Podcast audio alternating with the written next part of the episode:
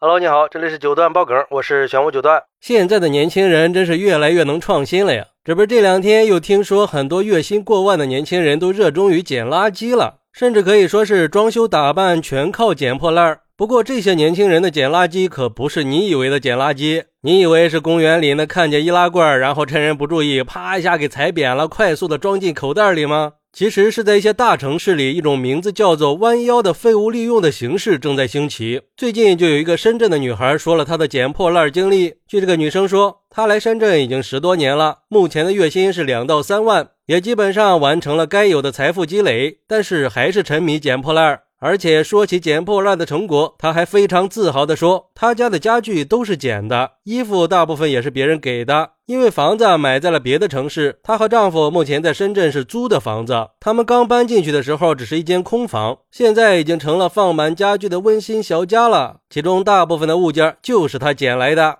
现在房子里的家具已经换了好几茬了，大到家里的衣柜、桌子、沙发、冰箱，小到放东西的箱子、厨房里挂东西的架子，都是通过旧物回收的方式得来的。有捡来的铁皮柜子，有同事不要的衣柜，反正就是看见被遗弃的老物件，他就觉得很可惜，就想把它们带回家，找一个合适的位置给放下，继续发挥它们的作用。其实去年的时候啊，我曾经在一期节目里也说过类似的事儿。一个上海的女孩甚至把这种捡破烂做成了产业。有时候她发现了很大的东西，但是自己拿回去也没地方放，她就会选择发到社交平台上，让有需要的人自己去拿。曾经还有粉丝给她说，以前自己从来就没有意识到自己家附近会有这么多的垃圾，并且在有人去寻宝的情况下，这个数量还一直都没有减少。也就是说，这个城市里每天都会产生新的垃圾。而对于年轻人的这个做法，很多网友都表示自己也捡过。有网友说：“我在合肥租房的时候，屋里大部分的家具都是捡的，包括厨房里盘子碗都是捡的。我家附近有个饭店要更换餐具，旧的就淘汰了，我去挑了不少，还有柜子、茶几、凳子、凉席都是捡的。不过只有流动人口大的城市才能捡到，小城市不好捡。”还有网友说：“社会越来越发达了，浪费也就越来越严重了。”有时候不是说你有钱想浪费，而是很多东西根本就没有维修的价值，破损了就只能扔了，出了故障根本就没有人愿意帮你去修，维修的人觉得不赚钱，就直接来一句不能修。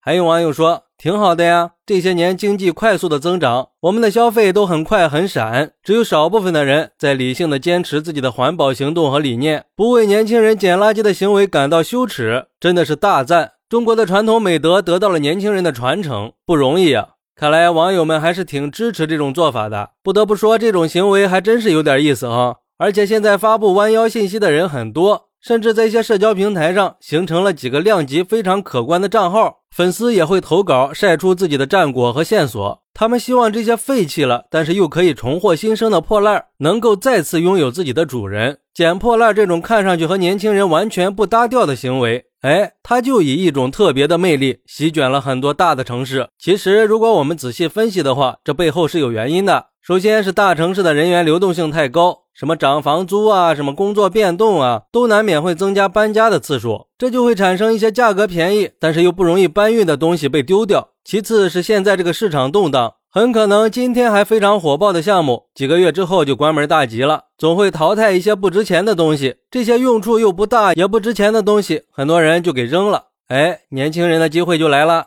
有人就要说了，没什么用的东西能有啥机会啊？挂二手平台呀！但凡你有过二手平台出售二手东西的经验，就知道来这里买东西的奇葩买家可不在少数啊。那这些垃圾不就有出路了吗？其实这也是不错的呀，这是资源循环。年轻人这样的改变不仅符合环保低碳的理念，更大程度上还反映出了一种理性思维，说明他们不再以奢侈和铺张为傲了，而是开始思考他们到底需要的是什么。好，那你是怎么看待这个事儿的呢？快来评论区分享一下吧！喜欢我的朋友可以点个关注，加个订阅，送个月票。拜拜。